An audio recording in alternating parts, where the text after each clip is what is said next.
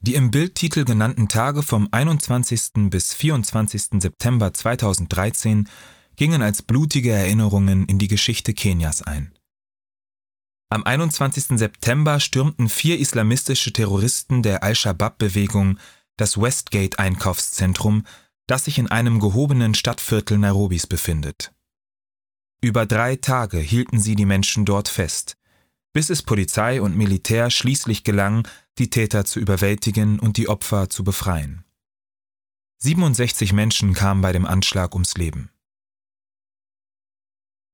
Auf Armitages Gemälde blicken wir im Bildvordergrund auf die verwaisten Hocker einer Bar.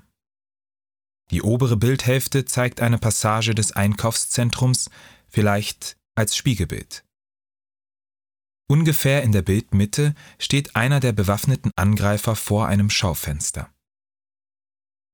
Auf einem Monitor links im Bild läuft eine Kochsendung, die zeitgleich in einem Fernsehstudio des Einkaufszentrums mit Kindern aufgezeichnet wurde.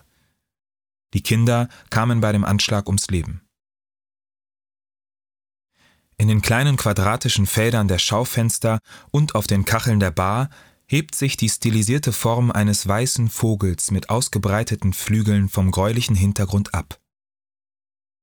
Dem Bildtitel entnimmt man, dass es sich um Nashornvögel, auf Englisch Hornbill, handeln muss.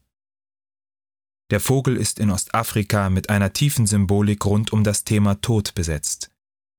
Der Legende nach sollen die Vögel ihre Toten in ihrem eigenen Schnabel begraben